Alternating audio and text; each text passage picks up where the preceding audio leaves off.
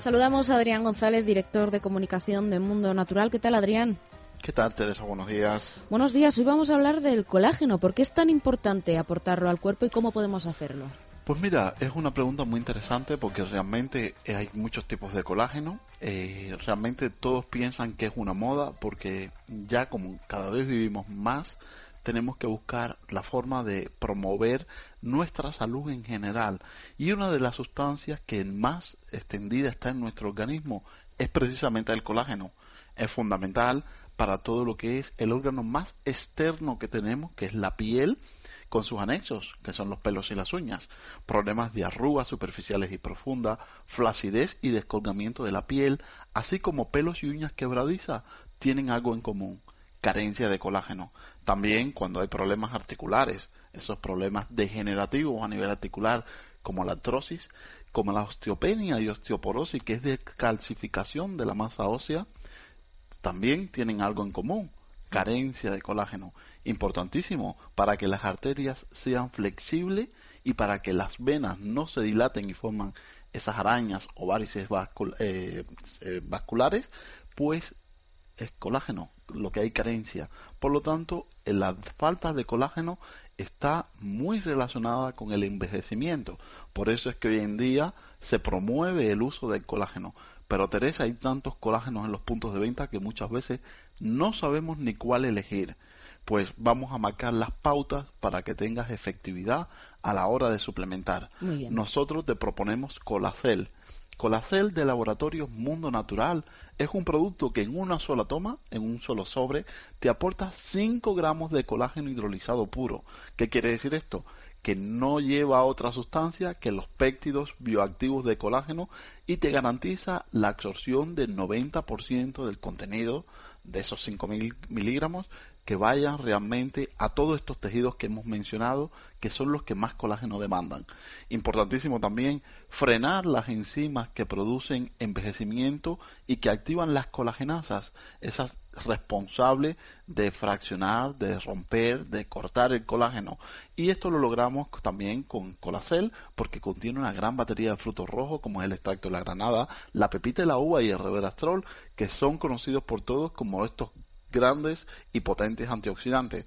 Importantísimo también promover que nuestro cuerpo siga produciendo colágeno. El colágeno, la tasa se hace negativa a partir de los 30 años. Por eso esas arrugas que los echamos después a los 60, 70 años nos cuesta mucho más porque su base se ha formado cuando éramos mucho más jóvenes y si nosotros suplementamos con colágeno mantenemos nuestras despensas llenas y por eso nosotros recomendamos Colacel que además lleva el ácido hialurónico, necesario para evitar la deplexión de la célula, es decir, la falta de consistencia de la célula y la falta de hidratación. Por lo tanto, un sobre de colacel a media mañana o a media tarde aportamos el colágeno más potente que ahora mismo en el mercado y es más efectivo para retrasar el efecto del envejecimiento. Colacel lo pueden encontrar en las parafarmacias del corte inglés y si tienen alguna duda sobre este producto o sobre cualquier otro, pueden llamar al teléfono de Mundo Natural 91 446 0000 91 446 0000 y enterarse de todas las ofertas y promociones a través de la web para farmaciamundonatural.es. Muchas gracias, Adrián. Muchas gracias, Teresa. Bienvenido a Parafarmacia Mundo Natural. Detrás de este saludo hay un equipo de técnicos especializados para ayudarte a mejorar tu salud. Profesionales que te asesorarán sobre el producto más adecuado para ti. Pero si prefieres informarte y hacer tus pedidos desde casa, visita nuestra web parafarmaciamundonatural.es. O llama al 91 446 0000. Mundo Natural. Tu tienda de salud y belleza natural.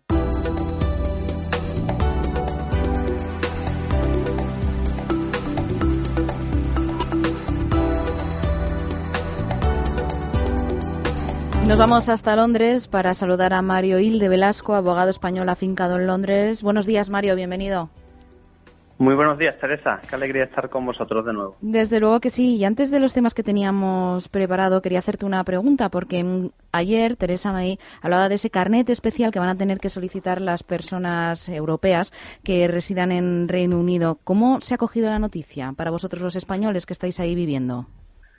Bueno, eh, yo creo que vamos a tener que acostumbrarnos a escuchar este tipo de declaraciones, mm, pues en, lo que queda de negociación, que va para largo. Y, entonces, pues yo no me tomo muy en serio mm, todo lo que pueda decir Teresa May, porque esto va a depender del acuerdo final. En el caso hipotético en el que al final tengamos que solicitar una especie de carnet de residencia, mm, pues no me parecería descabellado. ¿eh? No me parecería descabellado. Esos carnets ya existen eh, para aquellos que hayan estado viviendo en Reino Unido eh, durante cinco años. Luego Antonio López Isturiz, secretario general del Partido Popular Europeo, nos hablará más a fondo de este asunto, pero tú querías poner de alguna manera entera de juicio el valor de un referéndum, hacer un análisis para conocer si es una forma perfecta de conocer la voluntad popular. Sí, bueno, el, a mí siempre me ha preocupado el uso de, la democracia directa en conjunción con la democracia parlamentaria, eh, porque creo que son, mm, en fin, hay instrumentos como el referendo eh, que puede ser, pueden ser positivos, eh, pero puede haber problemas, porque al final lo que nos interesa es conocer la voluntad popular. y la pregunta que tenemos que hacernos, para ser sinceros, es el referéndum consigue esa consigue eso o no lo consigue ¿no? y entonces yo me pongo a analizar y veo por ejemplo no el habría que asegurar una participación mínima en un referéndum eh, qué pasaría si vota un 20% de la población etcétera etcétera. Yo creo que esas cosas hay que regularlas no o sobre qué materia se puede decidir ¿eh? es decir si el pueblo es soberano lo es solo para lo que los políticos deciden que lo es o lo es de verdad podemos decidir vía referendo sobre impuestos o la supresión de derechos fundamentales, por ejemplo. Claro, es que al final, cuando uno idealiza el referéndum como forma democrática, se olvida de que en el Estado español no solamente democrático, sino de derechos, es decir, que hay derechos que protegen a las minorías. ¿no? Y en el momento en que la gente idealiza eh, el referendo como instrumento democrático, al final eh, se podría llegar al absurdo de que las mayorías, vía referendo, impusiesen o restringiesen derechos a, las minorías. ¿no? Y, sobre todo también a mí me preocupa mucho el tema de si las decisiones de los referendos son irreversibles o no. Sí. Porque, el, claro, yo voto a un parlamento y yo puedo votar eh, a otro parlamento en cuatro años. Sin embargo, con el referendo, hoy en día, tal y como está regulado en, en fin, diferentes jurisdicciones, el, el, problema que se plantea es que el referéndum solo se convoca cuando el político quiere y cuando al político le conviene. Entonces, hay decisiones que son irreversibles porque nunca más se convoca un referéndum y hay decisiones que si no le gusta al político vuelve a hacer el referéndum o directamente eh, no le hace caso, como fue el caso de Irlanda, por ejemplo, en el Tratado de Lisboa, que se tuvo que volver a repetir el referéndum porque a la gente que lo había convocado no le interesaba la respuesta de la soberanía popular, etcétera, ¿no? Y, sobre todo la división. Es decir, yo, yo valoraría el referendo como una forma antidemocrática y me explico eh, en muchos aspectos, ¿eh? porque al final en un parlamento hay varios partidos que desde posiciones encontradas buscan un acuerdo. Y en un referendo, además de que no hay varias posiciones, simplemente se, se permite eh, por parte de los políticos que haya dos opciones, blanco o negro, al final la decisión soberana no es una decisión consensuada. No hay lugar a terceras vías, no hay lugar a diálogo social y a toma de decisiones en común, sino que simplemente la mitad de un país puede poner, eh, digamos, imponer una decisión a la otra mitad. Y a mí esas son las cosas que me parecen autoritarias de la democracia directa, aunque parezca que, en principio que esas dos palabras no casen bien, ¿no? Pero, en fin, espero haberme explicado con, claridad en este sentido. Sí, Mario, tú querías poner como ejemplo mm, el Brexit, porque esto ha, pasado en Reino Unido. Por ejemplo, se dice que la gente que vive en Londres pues no estaba de acuerdo con este problema y que son las personas de edad más avanzada las que han decidido que Reino Unido salga de la Unión Europea. Bueno, sí. Eh, a ver, para mí un voto de una persona de edad avanzada o de un joven vale lo mismo. Sí, desde luego, desde luego. Claro, eso, eso por delante, ¿no? Que yo también he visto titulares en prensa peligrosos en ese sentido, ¿no? El, intentando negar el valor de, de, los votos de, la, de las personas de tercera edad, etc.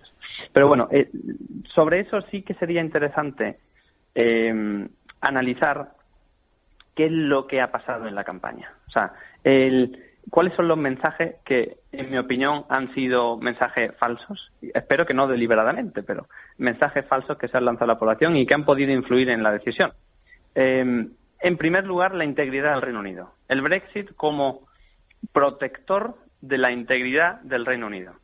Y claro, cuando al día siguiente del Brexit Escocia pide otro referéndum, nos damos cuenta, aunque no ha salido mucho en prensa, que los acuerdos del paz del Viernes Santo del 98 con, Irlanda del Norte incluyen también la posibilidad de un referéndum en ciertos aspectos, etcétera, etcétera. Al final nos damos cuenta de que el Reino Unido no ha estado nunca eh, antes en una situación de debilidad territorial como la está hoy. Entonces, primera, primera mentira, ¿no? La segunda es los famosos 350 millones a la semana que el Reino Unido estaba dando a, Europa, ¿no? Y que se podían utilizar en el sistema de, salud del Reino Unido. Y claro, al día siguiente salen a decirnos que eso, bueno, que era mentira, que era una comparación, que el sistema de, salud, hombre, que tampoco se podían inyectar eh, esos millones ahí. Entonces, claro, segunda mentira, ¿no? Y la gente hablaba en las calles de eso. Oye, me encantaría que la sanidad se, financiase mucho mejor, porque aquí también hay, problemas de, espera. Yo el otro día estuve en un hospital y estuve esperando cuatro horas que me diesen una pastilla. Es decir, que esos problemas los sufre la sociedad y al final, si un político miente en una campaña, pues la sociedad sigue sufriéndolo, ¿no? Y después, sobre todo, el gran, la gran mentira es el, tema de la inmigración. Eh, es decir, eh, para empezar, David Davis, que, es el ministro de salida de la, de la Unión Europea, ya ha dicho que no va a poder reducirse. El, para empezar, porque hay personal cualificado, y hablo, por ejemplo, de, la comunidad de enfermeros, que es enorme en, en Reino Unido, los enfermeros españoles, el, que, el, que es que al Reino Unido le viene bien. Porque date cuenta que eh, Reino Unido no tiene que formar, no tiene que invertir en formación para esa gente. Y sin embargo, se aprovecha de su trabajo, que no valoro si está bien o mal, simplemente que es un ahorro para Reino Unido, le viene bien. Y sobre todo hay un problema gordísimo, y es que mm, Reino Unido hoy en día no controla quién sale del país. Entonces no puede controlar eh, visados, eh, y no puede controlar cuánto tiempo lleva una persona en el país. Sí, Mario, ahí volvemos un, poco al carné especial que quiere hacer Teresa May, porque mm, habla de que tiene que pasar un periodo de, dos años y también, pero por ejemplo en ese carné especial, tú hablabas ahora mismo de mm, la sanidad en Reino Unido, no se contempla, no se ha hablado de la sanidad para las personas europeas residentes en Reino Unido. Hmm, yo, mm, sinceramente, tengo esperanza en que al final todo el mundo llega a un acuerdo. Porque, en fin, creo que somos tres millones de europeos los que vivimos en Reino Unido, eh, muchos con, parejas y, y, familia eh, pues británica o de otra nacionalidad europea, como, en, como es mi caso, mi caso personal. Mi novia en concreto es eh, nacida en Londres, británica, con, en fin, con familia nigeriana, etcétera, ¿no? Y, y claro, al final yo no creo que en el siglo XXI el, vayamos a romper familias y del orden, en fin, de lo que estamos hablando, ¿no? Tres millones de personas. Y yo creo que tampoco está en el interés de la Unión Europea hacer algo parecido con los británicos que viven fuera, ¿no? No creo que se llegue a ese extremo, ¿eh?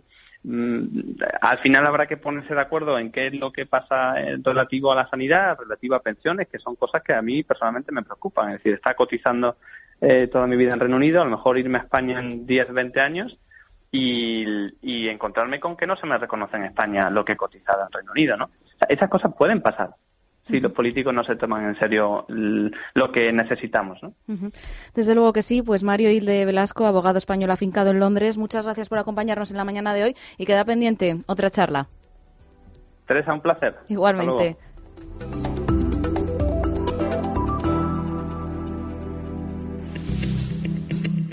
Sugar Slim es el único bloqueador de azúcar que reduce hasta el 86% de calorías en tus comidas. Si quieres perder peso, no evites las calorías, simplemente bloquealas. Te lo recomienda Meli Camacho, Sugar Slim.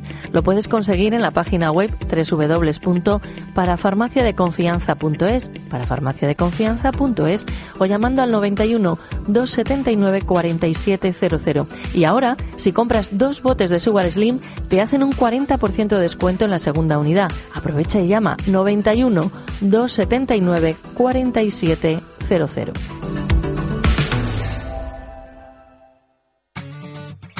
Teresa, si te digo Tracia, ¿qué pensarías? Pues que la T es de televisión, la R corresponde a radio y A de audiovisuales. Irene, ¿y entonces qué hacemos con las últimas tres letras? Muy fácil, María José. Compañía de televisión, radio y audiovisuales. Pues sí, así es Tracia Producciones, especialistas en comunicación y publicidad en radio y televisión. Teléfono 91 543 77 66. Tracia Producciones 91 543 77 66. Yo y mi imaginación. Hacemos muchas cosas cuando estamos solos los dos, porque yo, yo y mi imaginación. Hola, soy Alex O'Dougherty y yo y mi imaginación os deseamos un buen día. Y ella nunca me defrauda. Déjate de historias. Es radio. Sucio, que sí, que está sucio. Lo que pasa es que nos acostumbramos a verlo así y no puede ser. Limpieza Santa María tiene la solución. Limpieza y desinfección de sofás, tapicería de pared, moqueta y alfombras. Es una empresa española, familiar, con más de 20 años de experiencia. Viene a nuestro domicilio, lo limpia a nuestro domicilio y vamos en poquito tiempo, porque un sofá, por ejemplo, necesita tan solo una hora, hora y media. Llamen ahora mismo a Limpieza Santa María 91 113 15 49. Son especialistas. 91 113 15 49.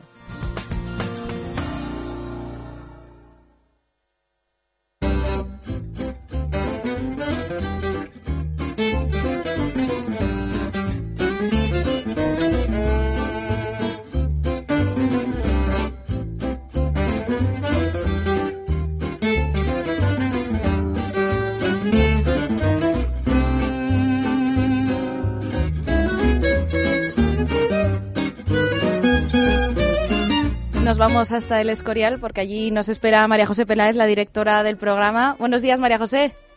Buenos días, Teresa. Yo sé que no te creías que estuviera en el Escorial. Claro, llamar por teléfono y que yo diga que estoy en el Escorial tendré que demostrarlo de alguna manera. Así que yo Pues creo que mejor es, es darle paso a Ana María Zaría, que es la secretaria del curso, que acaba ahora mismo de, de finalizar y en el que hemos aprendido, por ejemplo, sobre los Big Data que tanto se hablan y que yo desconocía porque nadie me había presentado a estos señores.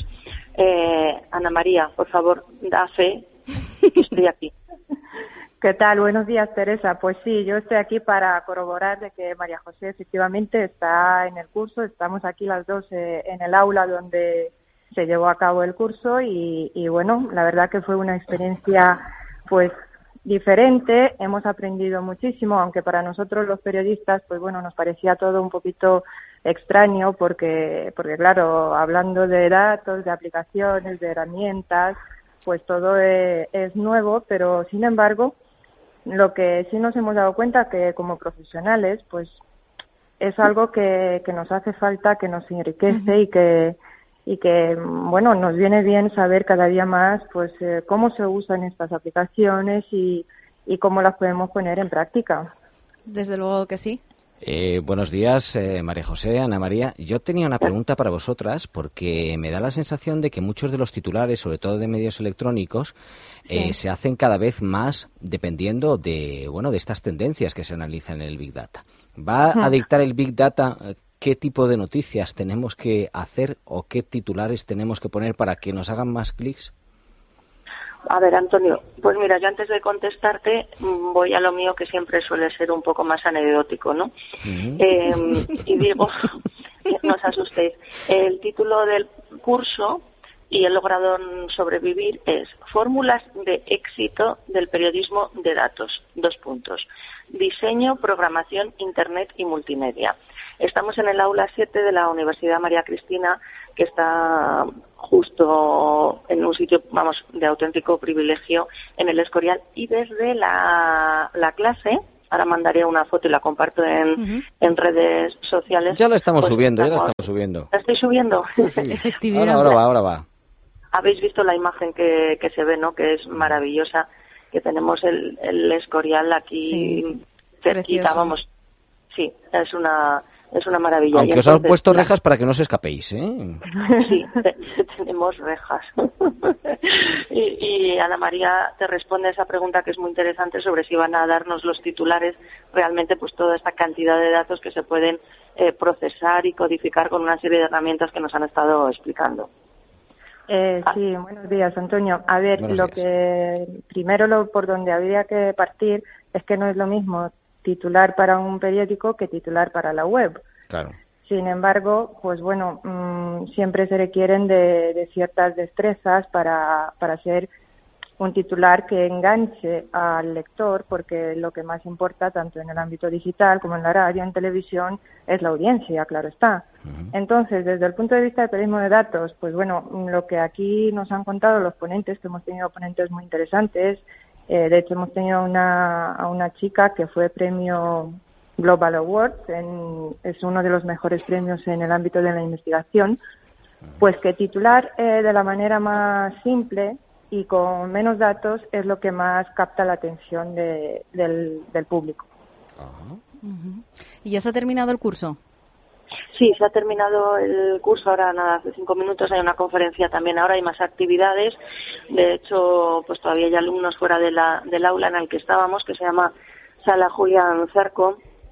Y, bueno, comentar, eh, yo creo que Ana María, que nos está poniendo muy seria, pero le voy a hacer yo una pregunta. Mm, A ver, para que se hagan idea los oyentes, probablemente muchos a lo mejor saben manejar esto de Big Data, pero ahora mismo en nuestra profesión está todo el mundo con el Big Data, Big Data, Big Data. Entonces es verdad que tal como nos estaban dando la conferencia esta mañana, eh, os pongo un ejemplo concreto, nos estaban dando lo- todos los medidores ¿no? de polución, por ejemplo, que hay en, Madrid. Entonces, yo lo que cuestiono es que al final eh, vamos a trabajar con unos datos que ya nos vienen manipulados o tergiversados de, de alguna manera. O sea, yo introducía más bien un debate en lo filosófico, más allá de los datos. O sea, estamos muy contentos porque de repente tenemos una aplicación que nos da todas las carreteras de Madrid, las carreteras, o sea, que podemos tener muchos datos. Y hay unas tablas que salen maravillosas. Yo, por ejemplo, que no tengo ni idea de, de dibujar, veo que sale un gráfico de esos y digo, ahí va mi madre, ¿no? Bueno, que es la tuya, Antonio. Sí. Eh, lo, lo que lo que lo que he conseguido hacer, pero claro, son unos datos que ya nos vienen procesados. Entonces, había un compañero que decía ya, pero los periodistas luego manipulamos, no en el concepto a lo mejor eh, peor de- del término, pero claro, eso lo elaboramos ya. Pero yo lo que quiero es el dato auténtico, no procesado. Y de alguna manera estamos trabajando con datos, bajo mi punto de vista, que ya están adu- adulterados. Yo añadiría, eh, a ver, estoy de acuerdo con, con María José, entonces lo que yo añadiría, porque claro, en, en periodismo de investigación, porque es la base del periodismo de datos, o, o el periodismo de datos es una ampliación del periodismo de investigación, es que efectivamente esos datos que, que partimos eh, eh, ya tienen un margen de error. Entonces nosotros los evaluamos, los extraemos y, y el margen de error mm, pues va subiendo. Es decir, partimos de una información o de unos datos que no son mm, tan reales como nos lo pintan, pero con un margen de error que va a ir aumentando a pesar de que se van a contrastar y, y etcétera, etcétera. ¿Este debate ha salido en alguna de las charlas? Sí, este debate ha salido en las charlas, es un debate que, que fue, vamos, que me implantó María José. Así que, bueno, aquí estuvimos debatiendo durante mucho tiempo y efectivamente muchos de los ponentes pues estaban de acuerdo con lo que María Ujú. José estaba planteando porque efectivamente lleva, Desde lleva luego. toda la razón. Desde luego. ¿Y María José llegaron a alguna conclusión? Bueno, sí, llegaron a una conclusión que como casi todos los que trabajan, opinión, copyright, MJ Peláez, claro, están yo creo que ya codificados, pues no entran en un debate más allá, sino que lo que ven es la utilidad de, de todo este tipo de herramientas y de, y de documentos o de información eh, que se que se está trabajando con ellos, ¿no? Ayer, por ejemplo, teníamos otro debate muy interesante mm, no sé vosotros, pero ya a nivel eh, coloquial y no en cosas de nuestra profesión, muchas veces le digo alguna persona que me está intentando cambiar churras por merinas, vamos a ver, soy periodista y trabajo con datos. Entonces, los periodistas sí hemos- siempre hemos trabajado con datos o debemos trabajar con datos, ¿no? Esto mm, ya mm, a mí mm, me supera un poco y además me hace ver la realidad que realmente si vivimos, los que vivimos en España, en Europa, en un mundo teóricamente libre, pero que tienen absolutamente eh, todo el seguimiento de hasta la hora que respiramos y todo, que todo depende en qué plataforma está, ¿no? A mí, a mí me preocupa eh, esa, esa parte. Puede ser una herramienta eh, muy, muy útil o herramientas muy útiles que nos lleven a poder eh, obtener grandes conclusiones que, bajo mi punto de vista, pueden estar manipuladas desde, desde el inicio. Y es lo que es lo que me preocupa. Pero bueno, quizá esto es demasiado trascendente y me gustaría que Ana María me contara, no a mí, sino a todos los oyentes, dónde la llevé a eso de las ocho y media ayer de, de excursión aquí en el María Cristina. Bueno, esto es impresionante. ¿eh? Yo os lo voy a contar porque es una anécdota. Bueno, acabamos la jornada del curso, una jornada muy intensa, entonces dijimos, venga, vamos a dar un paseo, acompañó a María José a, a la habitación y de repente me dice, aquí hay una capilla. Digo, sí, pero ¿dónde vamos? No, no, no, vente. Y la perdí. Claro, yo voy detrás de ella, María José, María José, ¿dónde estás? Parecía una cueva, bueno, bueno, una cueva, unas paredes así grises, y claro, yo, yo estaba hablando por el móvil, entonces la perdí, desapareció de repente. Y ya sale de, de la cueva, que es una capilla dentro de, de, lo que es la Universidad María Cristina, y me dice, trae, te voy a, te voy a dar agua bendita. Digo, no me lo puedo creer. Dice, es que teníamos que rezar un poquito. Hombre, eso está muy bien, eso está muy bien. Así que nada, es una experiencia, es una experiencia religiosa. Y yo, bueno, a los que quieran pues participar en las próximas ediciones, en estos cursos de verano, la verdad que, que es diferente, porque no solo tiene riqueza a nivel profesional, sino también las relaciones que se están llevando a cabo con los profesionales, con los ponentes, con incluso con alumnos, aunque nosotros no hemos tenido alumnos en el curso, la mayoría han sido profesionales de los medios o del ámbito educativo, pues eh, es diferente. ¿eh? Se hacen todos los años, ¿verdad? Estos cursos, Ana María. Eh, sí, los cursos se hacen todos los años, pero bueno, depende porque hay una cantidad de cursos impresionantes, entonces no todos los cursos se aprueban. Hay unos criterios de evaluación, por ejemplo, este año se presentaron a lo mejor 200 propuestas y solo salieron adelante pues 60 cursos, es decir, depende de muchos factores, tanto internos como externos, de las matrículas que se llevan a cabo, de los patrocinadores que, que uno consigue por es un trabajo que, que, que, es más allá de lo que es el curso en sí. Uh -huh. Para estar informados, lo mejor es la web ucm.es, ucm.es. María José, mañana vuelves, ¿no? ¿A dónde? Aquí al programa, conmigo. ¿Qué día es mañana? Jueves. ¿A dónde, dice? Bueno, sí. mañana te esperamos aquí, ¿no? Sí, mañana voy al, al programa, por supuesto, que ya ya tengo ya tengo ganas porque además aquí te, te encierran y no te sueltan Sí, sabes ¿no? entonces si, yo ya me he despedido porque sé que ahora hay una conferencia porque te van poquito a poco ahora una conferencia luego una comida luego se ponen a hablar y la verdad que todos son charlas muy interesantes pero bueno toca ya volver a la radio así que mañana estaré ahí con, con vosotros Desde luego que sí, pues María José Peláez, te esperamos aquí en el programa. Y Ana María Zaería, muchas gracias por atendernos. Muchas gracias a ti, Teresa. Un beso. Y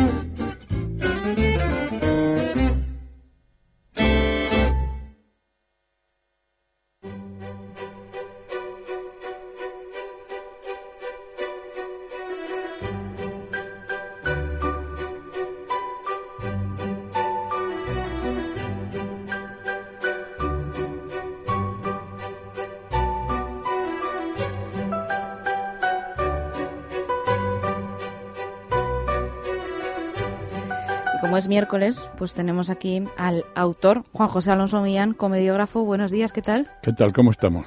Muy bien. Hoy nos quiere seguir hablando de Jardiel Poncela. Es el Seguimos con 9. Javier Poncela. Esto no acaba nunca, para que veas. bueno, claro, es que Jardiel No, y no me mucho canso, no me canso porque hay tanto que hablar de este hombre.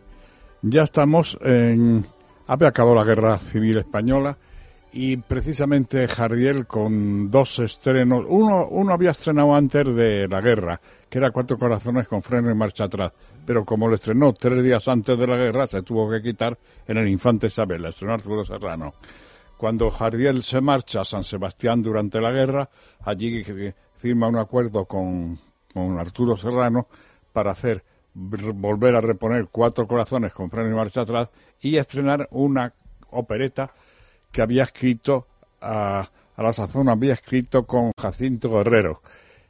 Es donde ya conté la otra vez que lo que impuso Jardiel es que no lo cantaran tenores y barítonos, gente lírica, sino que lo cantaran los, los mismos intérpretes. Y efectivamente la estrenó Rafael Ribelles y Isabel Garcés. Naturalmente, las dos comedias fueron un éxito sensacional. El éxito que hablamos siempre, porque una comedia para llegar a 100 representaciones era un éxito tremendo. Fíjate ahora que las comedias duran años. Pero en aquel momento, que Madrid tenía un millón de personas, pues claro, eh, 100 representaciones era una barbaridad, pero era mes y medio.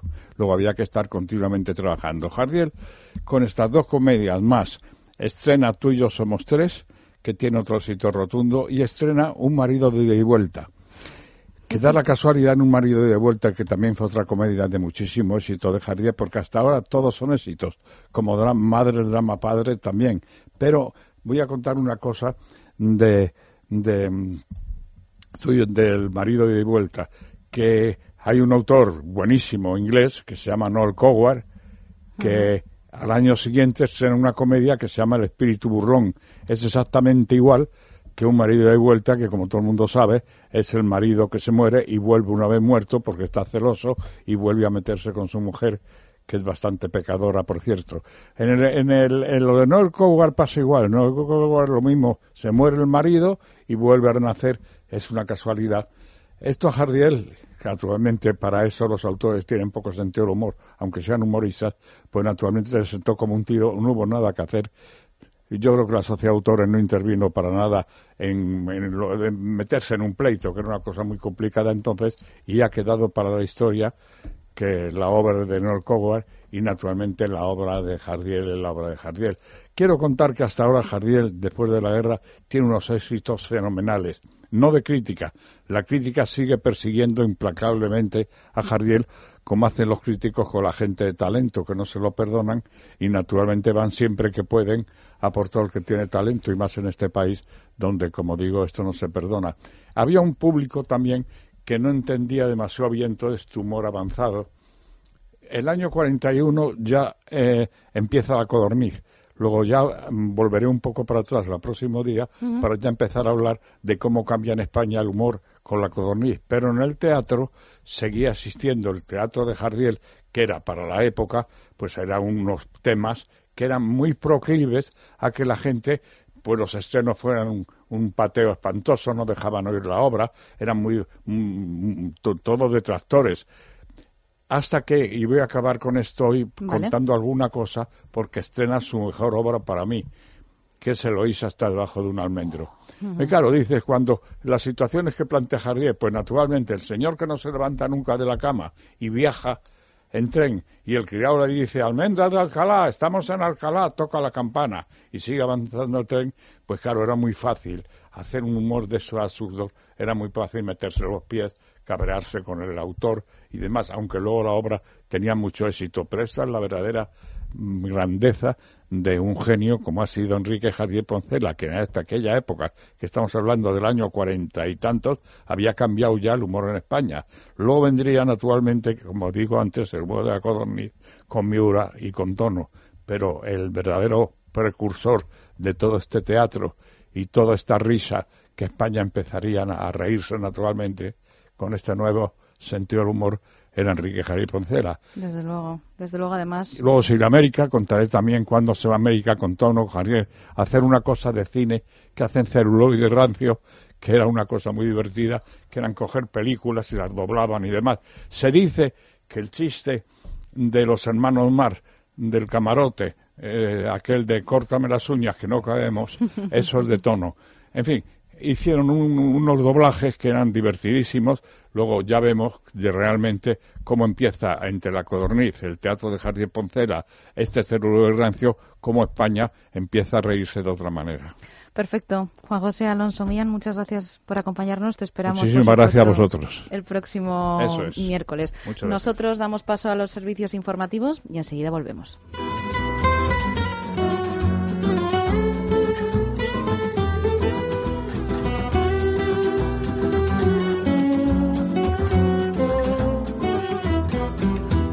Es Radio, Madrid, 99.1 FM.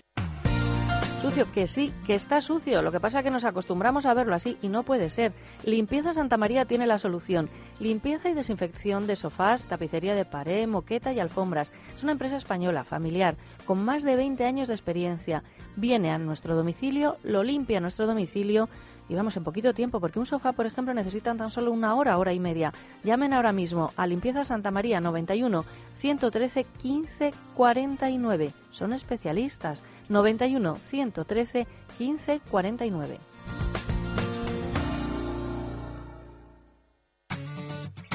Teresa, si te digo Tracia, ¿qué pensarías? Pues que la T es de televisión, la R corresponde a radio y A de audiovisuales. Irene, ¿y entonces qué hacemos con las últimas tres letras? Muy fácil, María José. Compañía de televisión, radio y audiovisuales. Pues sí, así es Tracia Producciones, especialistas en comunicación y publicidad en radio y televisión.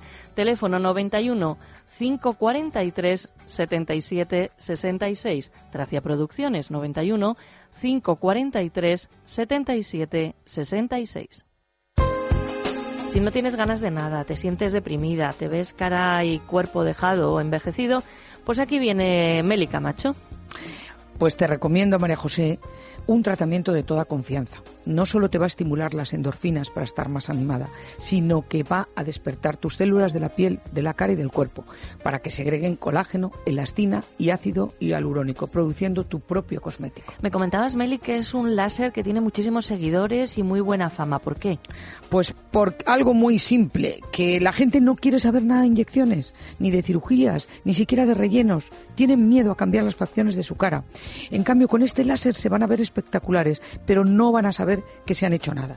Tienes toda la razón, Meli. ¿Qué hay que hacer si queremos probarlo? Muy fácil, llamar a Fernando el Católico 23 al teléfono 910-069-642 y pedir hora para que te informe la doctora de todos los beneficios de este tratamiento. Por supuesto, hay que prepararse llamando al 910 069 642. Pueden llamar ahora mismo 910 069 642.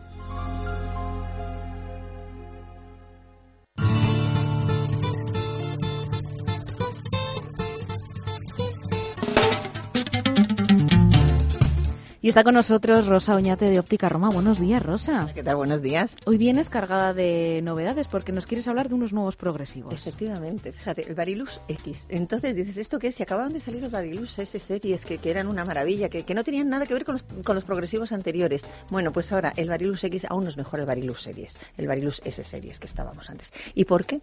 Pues mira, porque están dando mayor importancia a la visión de cerca. ¿Y esto por qué ocurre? Pues porque tenemos unos jóvenes presbitas hoy día que lo quieren hacer todo a la vez, no quieren perder tiempo para nada, porque son, los llamamos los presbitas multitarea, porque quieren pasar de una, de, de, hacer una cosa a hacer otra. Y tú piensas que tú estás trabajando con una pantalla en un lado, a lo mejor tienes hasta otra pantalla en otro lado, luego tienes los papeles de cerca, más el ordenador y todo esto. Y entonces tú quieres ver perfectamente de cerca lo que abarcan tus brazos, que decimos los 80 centímetros que abarcan tus, tus brazos, en el momento que tú lo quieres ver, entonces tenemos un progresivo con mayor volumen, con mayor profundidad de cerca, sin perder para, absolutamente para nada la visión de lejos.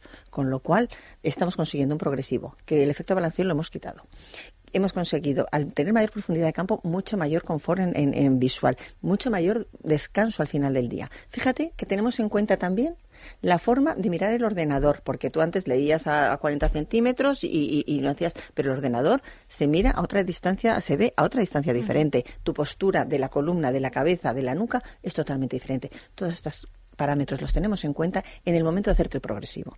Entonces, fíjate que en óptica Roma ya, aparte de graduar, como hemos graduado toda la vida, visión de lejos, visión de cerca, tenemos en cuenta lo que es el centro de rotación del ojo dentro de la cabeza, lo que se mueve el ojo dentro de la cabeza.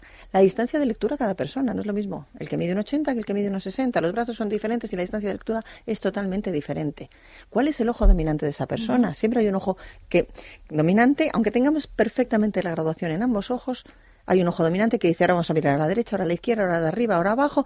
Ese ojo dominante lo tenemos en cuenta para que la visión binocular sea perfecta. Con lo cual, con el Varilux X hemos conseguido un progresivo que bueno, que hasta ahora el progresivo del siglo XXI, el que quiere, el que nos va a pedir todo el mundo a partir de ahora, por diciendo yo quiero ver cómo me veía cuando tenía 20 años, sin ningún problema. O sea, que se adapta a las necesidades de cada persona. Se adapta a las necesidades de cada persona porque son totalmente personalizados. Cada persona es única, cada graduación es única y cada persona tiene su progresivo único para él, hecho especialmente para él, con lo cual estamos garantizando una visión y una adaptación que hasta ahora no la teníamos con ningún con cualquier otro progresivo.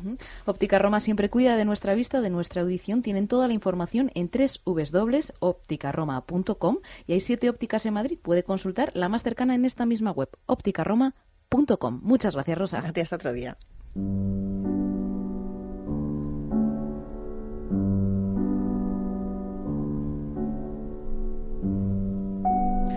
Santiago Alonso es actor, director de teatro y escritor. Además es ingeniero informático, imparte clases de teatro y cuenta con más de 50 libretos propios estrenados y seis libros publicados en España e Iberoamérica. Hoy escuchamos Inevitable Noche.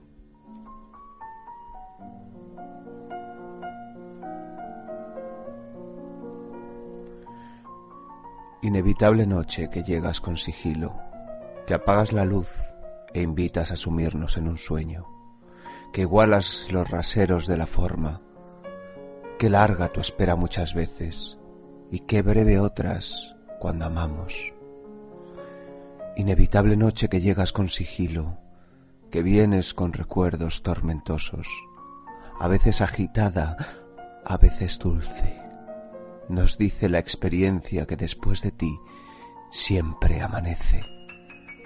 Pero hay noches que llegan a instalarse y el sueño eternamente permanece. Hoy en ti la noche se ha mudado y quiero y pido y ruego que despiertes.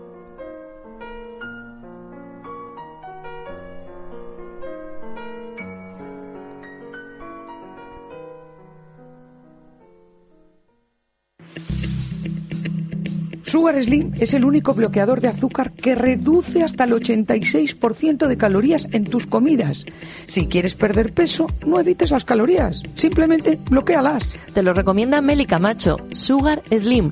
Lo puedes conseguir en la página web www.parafarmaciadeconfianza.es, parafarmaciadeconfianza.es o llamando al 91 279 4700. Y ahora, si compras dos botes de Sugar Slim, te hacen un 40% de descuento en la segunda unidad. Aprovecha y llama 91 279 4700.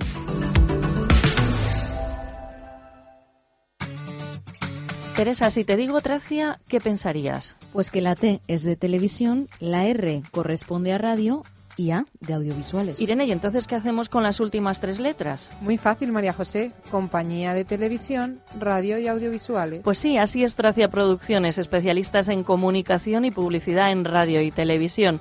Teléfono 91 543 77 66. Tracia Producciones 91 543 77 66.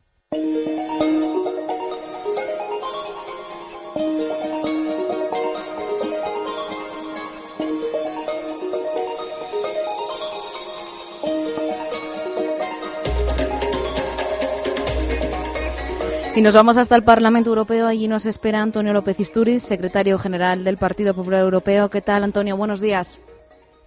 Muy buenos días. Hoy vamos a hablar de los derechos europeos viviendo en Reino Unido tras el Brexit, que ayer Teresa May, bueno, pues da una serie de notas, ¿no? De lo que va a pasar con esas personas que viven en Reino Unido. Sí, bueno, pues nuestros compatriotas españoles, que son cerca de doscientos y pico mil, que están trabajando en el Reino Unido honradamente, eh, que va desde los que trabajan en los bancos en la City londinense a los camareros, de cocineros y lo que se les ocurra a todos, ¿me entiendes?, que puedan estar trabajando en las islas. El problema es que la oferta de Teresa May es absolutamente insuficiente. Y los oyentes me van a entender. Está pidiendo un carné especial para los españoles y europeos que vivan en el Reino Unido. ¿Pero qué es esto? Oiga, es decir, esta gente tiene el derecho, y se lo ha ganado a pulso, de estar en el Reino Unido. El mismo derecho que tienen los 800.000 británicos que viven en España. ¿Por qué tenemos que pedirles un carnet especial? Son gente que está viviendo en nuestra costa felizmente, contribuyen a nuestra economía, eh, también viven de nuestra seguridad social, por cierto. Pero bueno, había un sistema de compensación entre España y Reino Unido que estaba funcionando perfectamente. ¿Por qué hay que cambiarlo ahora? ¿Por qué hay que empezar a meter carnet especial? ¿Por qué no se le pide carnet especial a los millones de indios y pakistaníes y demás tribus que hay en estos momentos en el Reino Unido? ¿Por qué esta diferencia de trato?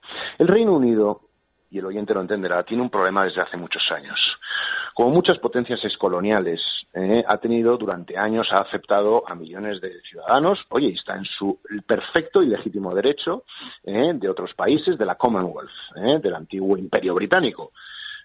ahora, de repente, les da el problema con los ciudadanos europeos que legítimamente y honradamente trabajan en el Reino Unido.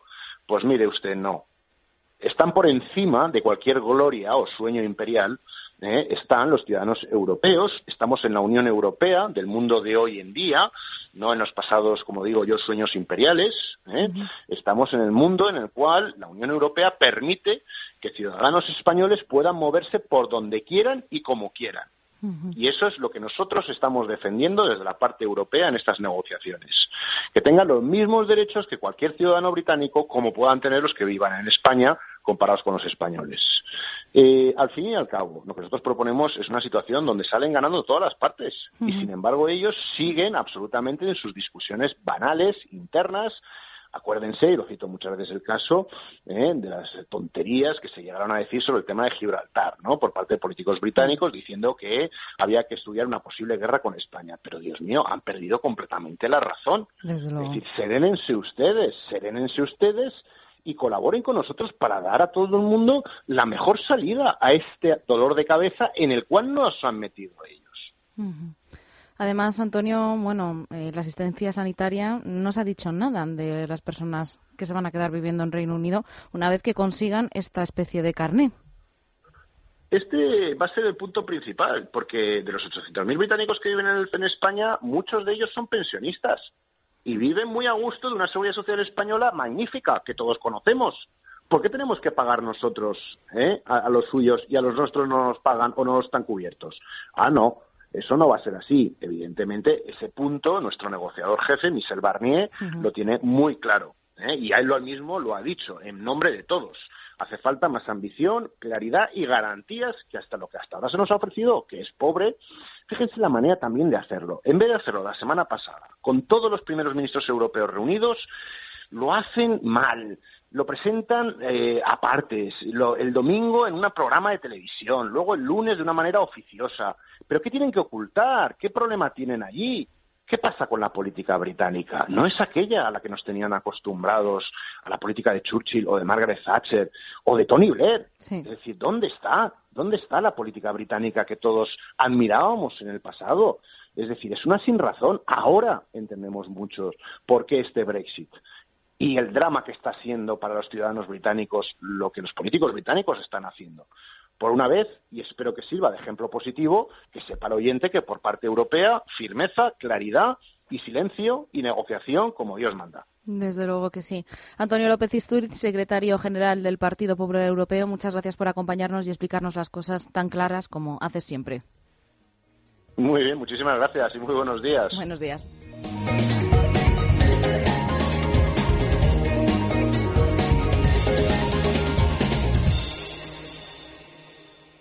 Tener una boca sana y bonita es posible. El doctor Cadena Duque es especialista en implantes y estética dental. Primera consulta gratuita, 91 543 34 97. Diseña tu sonrisa con el doctor Cadena Duque, 91 543 34 97.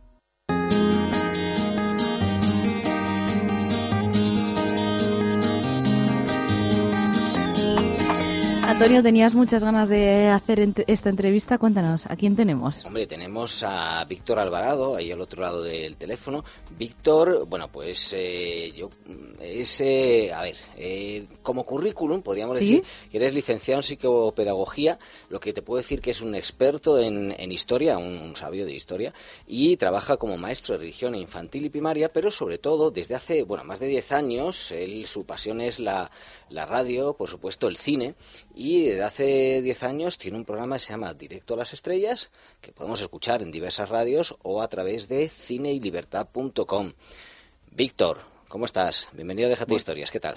Buenas tardes, encantado de, de estar con vosotros y una oportunidad importante porque es la primera entrevista que me hacen a nivel nacional, aunque he colaborado algunas veces a nivel nacional, pero es la primera vez que me hacen una entrevista en esta emisora tan chula, que yo me, los conozco a los locutores de memoria, desde María José Pelá hasta Federico o Luis Herrero. No me digas, pero tú ya llevas mucho tiempo haciendo radio. Yo me acuerdo que, fíjate, ya estamos viejos en, en Radio Cine, que llevamos 13 años, y al poco tiempo de, empezar ya estabas haciendo aquellos programas de cine del siglo XX y, luego el Directo a las Estrellas, ¿no? ¿Cómo surge el Directo a las pues, Estrellas? Pues bueno, la, la, primera oportunidad me la disteis vosotros, lo que pasa que yo era una, un gran aficionado a la radio y había hecho algunos cursos de periodismo en verano en la Universidad Pontificia de Salamanca y también hice algún cursillo en Málaga. Y entonces surgió la oportunidad a través de vosotros de lo del cine del siglo XX y luego ya se me ocurrió plantear un programa para dirigirlo yo eh, y comentar lo que más me interesa hacer del cine, sobre todo orientado desde la óptica de los valores. Y entonces empecé a contactar con emisoras y pues he colaborado con algunas emisoras de radio, de intereconomía y, y algunas emisoras locales y la verdad que me encanta porque me gusta mucho el cine, me gusta mucho la radio y desde hace tres o cuatro temporadas también hablamos de cómics, que es una una afición que he adquirido de mayor, de adulto, aunque de pequeño había leído alguna, alguna historia, pero la verdad que tiene mucho éxito. los oyentes se vuelven locos con los cómics, sobre todo con los de superhéroes. Oye, he comentado un poco tu currículum profesional, pero digamos, eh, creo que también es muy importante tu currículum familiar. Porque, eh, bueno, estás felizmente casado con dos niños. Eh, ¿Tu mujer tuvo que ver algo en cineylibertad.com? Bueno, la, verdad es que sí, porque mm, como mi mujer me veía tan loco por el cine, dice, mira, eh, escribe una carta a los Reyes Magos que seguro que te escuchan y qué es lo que quieres. Dice, yo, yo no sé, yo lo que tú tengas preparado y me dijo que, que seguramente llegaría a una página web relacionada con el tema. Estupendo. Y luego creo que, a ver, normalmente los padres son los que llevan a los hijos al cine, ¿no? O los hijos les piden a los padres, pues, ver las películas. Mira, hablábamos ayer de Blue 3, ¿no, Teresa? Sí, sí pero mm, tu hijo de seis años no te pidió ir a ver Gru ni cosas así, sino más bien una película de Clint Eastwood, ¿puede ser? Sí, sí, bueno, a mi hijo también le gustan las películas de dibujo animado. Bien. Pero bueno, también ha visto alguna de cine clásico, el otro día vio la de Jeromín que eh, pusieron en televisión española, también ha visto el, Dorado de Howard Hawks pero bueno, él me, me, quiso llevar a, bueno, le dije yo, voy a ver esta película de aviones, y dice, y como a él le gusta hacer preguntas complicadas, pues dijo, papá, me voy contigo. Digo, yo no sé si será para niños o no. Entonces estuve viendo el tráiler y vi que no había ningún tema así un poquito complicado para un niño, y la verdad que los primeros diez minutos se me hicieron eternos, porque digo, uff, ¿dónde me he metido con el niño? Veremos a ver si no le gusta. Pero la verdad es que estaba súper atento, me hizo miles de preguntas y está emocionado. Yo creo que es el único niño de la clase que sabe qué es lo que significa amerizar. Ah, claro, sí, sí, claro, claro, a mí me encantó esa película. La verdad que Clint Eastwood es uno de los directores mm, más geniales que hay, junto a Mel Gibson, por ejemplo, o a otro, por ejemplo, Isabel Coixet tiene una película muy bonita, aunque no sea santo de mi devoción mm, en muchos temas, pero tiene una película que era, yo creo que era La vida secreta de las palabras, esa que ah, hace contigo con Tim Robbins, que tiene unos diálogos buenísimos. desde luego, desde luego. Tiene una sensibilidad, Isabel Coixet, que a veces la saca, a veces, se le, a veces se le escapa un poco. Pero, oye, precisamente este era uno de los temas que quería tratar contigo, porque creo que tú además le das especial relevancia, que es, bueno, pues los valores de la familia, lo de incluso llevar eso, ir más o menos tranquilos, de llevar a los niños al cine, eh, esa educación que has ido dando tú a tus, a tus hijos. ¿Cómo está el cine hoy en día? Ya no podemos llevar a los niños o ya no podemos ir a ver películas que pues, se pueda ver de toda la familia y que no sean eh, pues bueno, simplemente los dibujos animados, que a lo mejor eran pues, una especie de refugio. Hombre, la verdad que si lo comparamos con el cine clásico, que podíamos llevar a los niños a ver cualquier película, menos por ejemplo un tranvía llamado Deseo, que sea, Sí. para mí es Sí. insoportable, pero por lo general, por lo general puedes llevar a cualquier película a los niños, podías llevar a cualquier película a los niños o en casa se podían ver sin que tus padres tuviesen que cambiar de canal o pasar allí un mal rato de tensión, pero ahora es verdad que cuesta trabajo, pero yo trato de mm, seleccionar ese tipo de películas para que quien quiera pues tenga la oportunidad. Yo creo que una de cada de cada semana siempre se puede ver en familia. A veces son de dibujo animado, pero a veces nos sorprenden películas como la de Paco Arango, que era Sí. 100% benéfica para la Asociación del Cáncer y encima es muy divertida, tiene un buen argumento y nadie sale escandalizado de la película. Y yo creo que no está, yo creo que está tratado con inteligencia, porque no son los personajes mm, basados en el buenismo, sino todo lo contrario, tienen su problemática pero luego ah, también la película transmite mucho optimismo, entonces quien la vea, pues yo creo que se puede sentir reflejado, porque la, la vida no es solo pena o solo sexo y violencia, sino que hay otras cosas muy importantes que nos pueden ayudar a educar a un niño. Y, mm, ahora me viene a la mente las películas de Pixar, pero es que es verdad que las películas de Pixar tienen argumentos que tratan los temas tanto para adultos y como, como para niños y yo creo que pueden ser interesantes, por ejemplo, del revés o Up transmiten mm, los valores del cine clásico eh, adaptados a los tiempos de ahora, por ejemplo, el valor de la acogida en Up es Sí. una cosa súper bonita porque es que ahora los abuelos están educando a los hijos, porque sabemos que hay padres que por desgracia se separan y todo eso, y esa, esa realidad existe en los colegios y, lo- y afecta a los niños, y son los abuelos los que muchas veces están salvando la- a la familia. Ujú. Otra película meritoria de la que querías hablar, Víctor, es Hasta el último hombre de Mel Gibson. O sí, es que mm, yo soy súper fan de Mel Gibson. Es verdad que algunas veces mete la pata hasta el fondo cuando con algunas declaraciones o el día que Sí. el, el famoso día ese que le pillaron un poco bebido Sí. y con un- no sé si estaba fumando un puro, bueno, no me acuerdo. Creo bueno, que pero él, tiene que propósito de enmienda, ¿no? Eso sí. Sí. Sí. Y yo creo que esa película ha conseguido que volvamos a disfrutar del Mel Gibson bueno, el de las películas de, de por ejemplo, La Pasión o Apocalipto, pues ha vuelto a su estilo tan peculiar, a veces un poco excesivo en la violencia, pero mostrando ese lado humano, sacando lo mejor de los personajes, con diálogos buenísimos, todo planificado, con una un capacidad visual de, de mostrar, de mostrar con un- unas imágenes, escenas que te transmitan sin manipularte, porque cuando tú sales de la película de Hasta el último hombre, tienes la sensación de que has visto una película histórica de una persona que, dio la vida por, por los demás, pero eh, y te emocionas por lo que ha hecho, no porque la música esté muy alta o te diga una frase muy bonita serían al final de la película, sino porque te, te emocionas realmente porque el personaje transmite mucho. Señor, hazme que pueda salvar a otra persona, ¿no? Eso es una cosa que motiva, motiva muchísimo. Oye, Víctor, sí. nos eh, quedamos fuera de tiempo y yo no sé si quieres hablar muy rápidamente en 20 segunditos del, del cine religioso. Recientemente se ha estrenado en San Ignacio Loyola y creo que vamos recibiendo películas religiosas últimamente que, bueno, que sean pequeñas producciones, también son interesantes de cara pues a, a este tipo de cine que comentabas y a poderlo ver también en familia, ¿no? Sí, por ejemplo, de cine religioso tenemos ahora a Pablo Moreno, un director español que está haciendo unas películas muy buenas como, por Es ejemplo, verdad. Luz de Soledad o Pedro Poveda. Eh, y, por ejemplo, la, la, la distribuidora Dream, European Dream Factory están sacando también películas interesantes que, que, desde luego, para un cineforum, para, para ponerla en un colegio, yo creo que pueden ser muy atractivas. Otro, otro tipo de cine muy atractivo, eh, yo creo que es el cine japonés de Miyazaki y todo lo que Ah. está viniendo de, de Japón, que son películas de animación con finales muy abiertos, pero que transmiten también la sensación de que podemos cambiar este mundo y disfrutar también de, de momentos especiales con la familia. Por ejemplo, Mi vecino Totoro, que es una película inolvidable que todos los niños deberían ver en su- alguna vez en su vida. Muy bien, Víctor. Pues eh, ya solo una pregunta breve y rapidita. Oye, tú eres maestro de religión en infantil y primaria. Sí. ¿Los niños se portan bien o, o cómo se portan? Hombre, vamos a ver. eh, por lo general, ta- también depende depende de los colegios y de la educación que le den sus padres. Si los padres dan buena educación, todos se portan bien.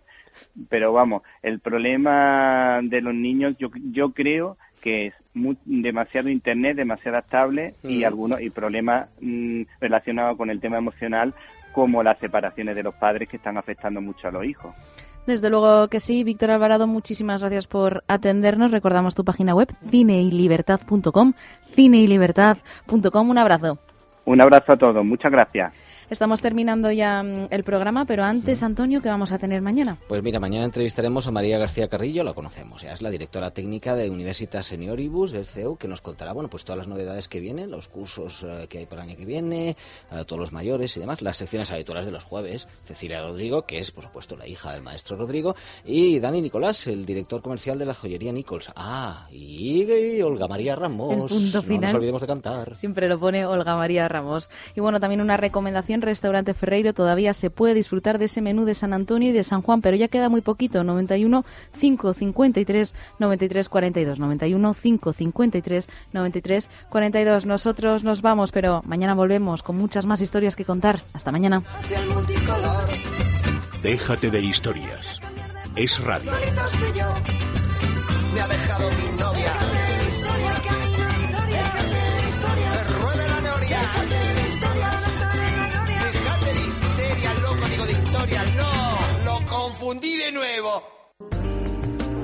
Con dolores no se puede vivir. Deje de sufrir. Centro Médico Doctor Esquivano le ofrece tratamiento sin antiinflamatorios. Primera consulta gratuita. 91 431 24 14. Tratamiento de la artrosis, osteoporosis y fibromialgia.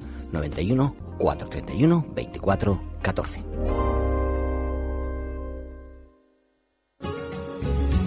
Vemos en las películas, en los grandes juicios, y podemos llegar a pensar que tener un abogado es algo necesario solo para grandes fortunas o grandes problemas, pero un buen abogado nos ayudará a resolver asuntos cotidianos y trascendentales para nosotros, como una herencia, un contrato laboral, un divorcio, y además nos ayudará a prevenir situaciones perjudiciales.